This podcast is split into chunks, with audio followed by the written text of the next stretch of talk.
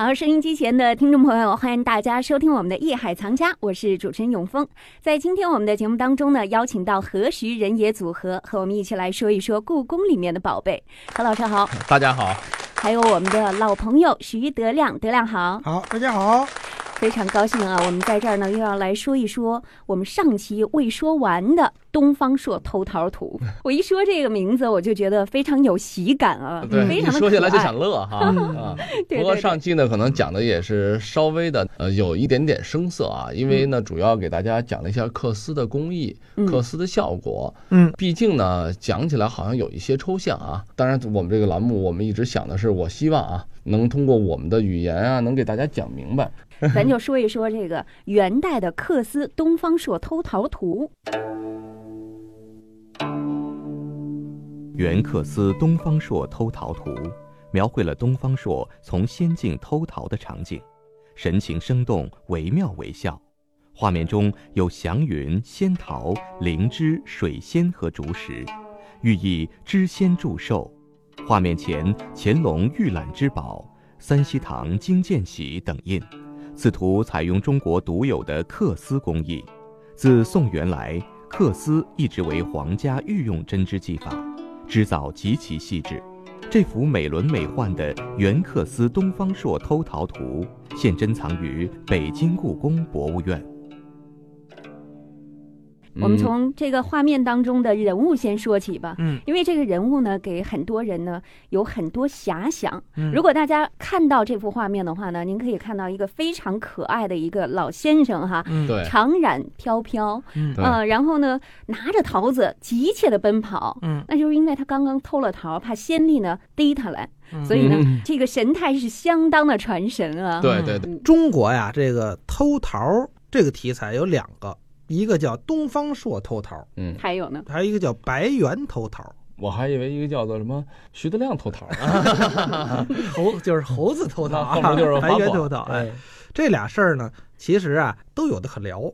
嗯，有什么可聊呢？东方朔的，其实咱上次说过了，他这个从历史文献上记载，他跟桃儿的关系真不大，就是这个上王母娘那儿偷桃去了，偷了三次桃，就这么一句话就完了。至于其他的故事，都是后人衍生出来的。因为桃代表寿数嘛，所以偷桃好像是后来寿数嘛。上上期我不是讲了吗？这是皇帝加封他的，让他偷的。嗯，对，哪皇帝让他偷的？汉武帝啊。完了，这个呃，还有这么一个偷桃呢，就是白猿偷桃。嗯，这个故事呢，就是其实比这个东方朔偷桃有意思啊。这是一个呃，孙膑庞涓嘛，随鬼谷子啊学艺，呃，让这个孙膑看这个仙桃。这天晚上一看，哎，怎么这这树上一白影啊？谁在那儿？一看，抬头一看，一小白猿上去偷桃去了。孙膑大喝一声啊，大胆妖孽，你敢偷桃！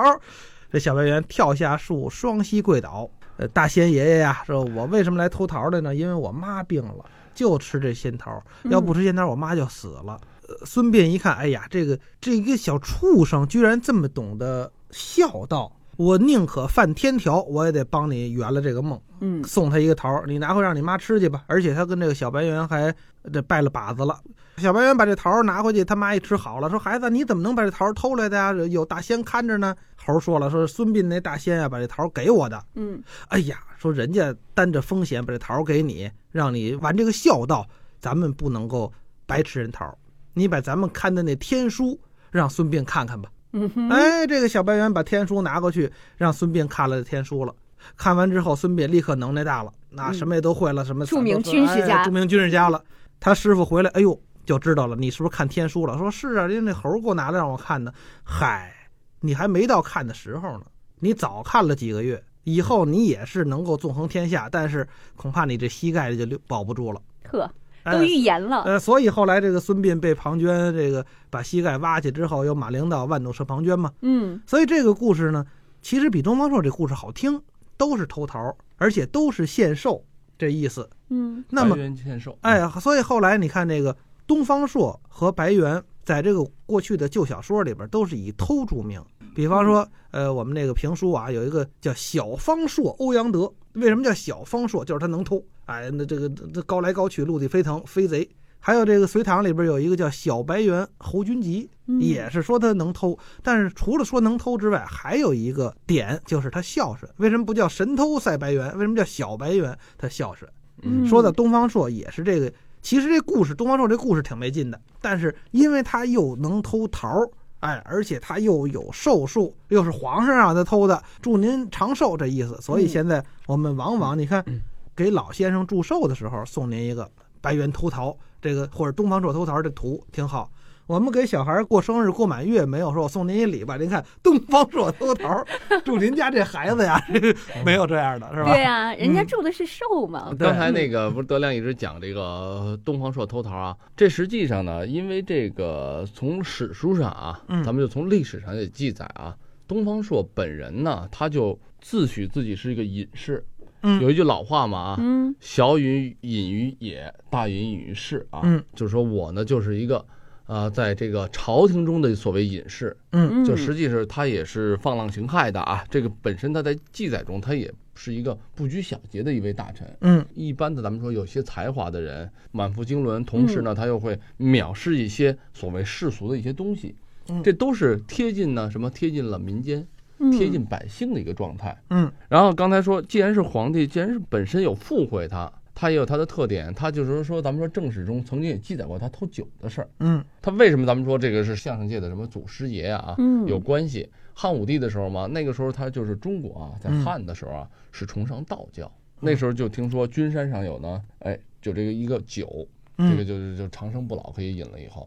好，斋戒七日啊，嗯哎呀，斋戒完了以后，派这个童男童女们就采酒去了。嗯哎，把这酒打回来以后呢，东方朔呢，实际上我相信啊，就是他可能不相信这些东西，没有这样的东西，有，猫腻，他就 哎，他就给喝了，因为他也是嗯皇帝的大臣嘛，近臣嘛。我先尝尝是吗？嗯，人家也先尝了，一饮而尽。一饮而尽以后，皇帝当时就急了，啊我这么恭敬的，我我去让你让让我别人打这九五至尊，啊，我还没喝，你先给喝了，杀了。嗯东方朔说了，可以啊，高高兴兴的就就是说杀我吧。这个汉武帝就奇怪了，你凭什么高兴啊？这杀杀头的事儿，谁都得饶命吧？您还高兴，偷你还有理了？你说？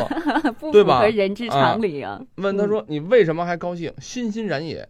他说了，我这个酒如果是仙酒的话，你肯定是杀不死我的。嗯嗯随便杀，杀了我也不死。如果不是仙酒呢，那把我杀死了，岂不是玷污了您的英名吗？因为您说的这是仙酒啊，我怎么会喝仙酒呢？嗯一盏我就结 over 了，嗯嗯，对吧？那你说我这到底是，我就等于替您做了试金石了对啊？呀那您您等于说白了，像现在的话说，您您买了假酒了。嗯 这个汉武帝一听他就乐了，为什么呢？那说实话，这怎么能是仙酒呢？他我现在让他斩首，他们人头落地，这人就没了嘛。